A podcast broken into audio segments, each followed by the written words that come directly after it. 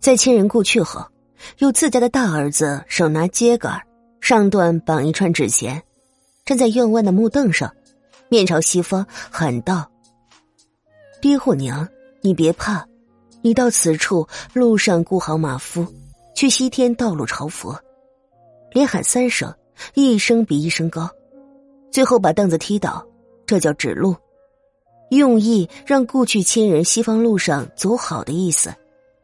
然后把扎好的纸马在大门外烧掉，马的嘴上放一把草，代表喂马吃饱好上路。纸马尾部的位置要戳个窟窿，代表能吃能排。在马背上放好钱袋，内有纸钱，代表一路盘缠。还有故去亲人的一件衣服。纸马烧掉以后，开始第一次为故去的亲人送饭。古时候，每个村子都有土地庙。